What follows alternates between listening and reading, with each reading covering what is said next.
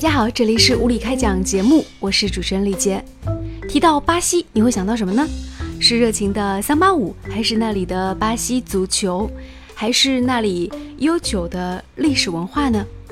不过，就在九月二号这一天，巴西有两百年的历史出现了一个断档，因为国家博物馆发生了一场大火，烧出了整个巴西的困境。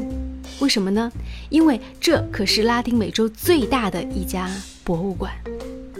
当地时间二零一八年九月二号是巴西的全国生物学家日。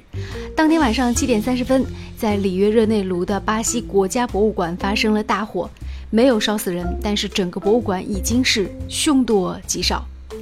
现在呢，火情已经基本被扑灭，起火原因还在调查当中。那目前。博物馆的主体建筑是已经损毁严重了，存在塌方的危险。而这里的馆藏有两千万、两千万件的馆藏，仅有百分之十得以保存。两千万件是什么概念呢？在这里我们来做一个比较。那比如说，中国故宫的博物院有文物编号的馆藏是一百多万件，所以而在大英博物馆当中的文物馆藏是八百万件，所以两千万件。什么概念？大家想一想，大约是二十个故宫的馆藏。当然，两千万件多数是标本，那这里说的是件数，不谈价值，因为烧掉也很难恢复。从现场发布的画面来看，人们在疯狂地抢救一些文物，可以说能拿一点是一点，但这样的努力几乎可以说是杯水车薪。巴西总统。特梅尔发表声明说：“两百年来的努力、调查和知识毁于一旦，这是所有巴西人悲伤的一天。”巴西的国家博物馆创立于1818年，当时巴西还是葡萄牙的殖民地。身为国王的若昂六世创办了国家博物馆前身，也就是皇家博物馆，而今年正好是他两百岁的生日。那么，很多人好奇，在这家国家博物馆当中。有什么样的一些珍贵文物呢？在巴西的国家博物馆分成四个主要部分，分别是古埃及、地中海文化、前哥伦比亚考古和巴西考古。其中最著名的是一块陨石，它被堪称是世界上最大的陨石，发现于1784年，重达5.26吨。但是呢，相信这个陨石是不会有什么事的，毕竟大气层的摩擦它都见过了，这个没什么大不了的。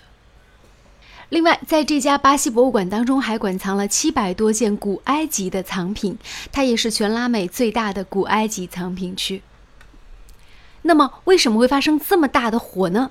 博物馆烧了，应该可以及时救援的。如果救援，应该是可以挽回一部分损失的。但是，根据当天的新闻报道说，消防队员花了四十分钟才赶到。发现消防栓根本没有足够的水，还要从附近的湖里来调水灭火。单从这一点可以看到巴西国家的治理能力。而反观中国呢，故宫博物院是设有专门防火中队的一家博物馆。在故宫，大型的消防车无法驶入，消防队员需要训练携带装备进行跑步救援。入宫四十八年，故宫没有发生过一次重大的火情。可以说，消防战士流传一句口号，那就是“万无一失，一失万无”。而对于这里的消防战士来说，他们每天来的第一节课就是跑圈儿。每天早上六点十分都要沿着宫墙经神武门、西华门、午门返回东华门，跑一圈是三公里路程，只能用十分钟完成。不仅是跑圈儿，还要背负空气呼吸气瓶、爬台阶，然后反折跑，练习穿戴整齐，所有设备速度要精确到毫秒。如此跑圈是为了熟悉故宫的布局。故宫大小宫殿七十多座，房间有九千多间。中队要求消防队员以中轴线来划分，按照西六宫、东六宫区域进行整体记忆。一个新兵需要三个月时间才能将故宫的地形完全跑熟。而在每天巡查过程当中，就连垃圾桶都是不能够放过的。到了隆冬季节。内金水和结冰，消防战士每隔几十米都会凿一个冰窟窿，确保水源充足。每次都要凿二十八个。所以，故宫消防中队的副中队长就介绍说，在这里，中队所有人秉承一个信念：没有战功就是最好的战功。好，今天无理开讲就进行到这里。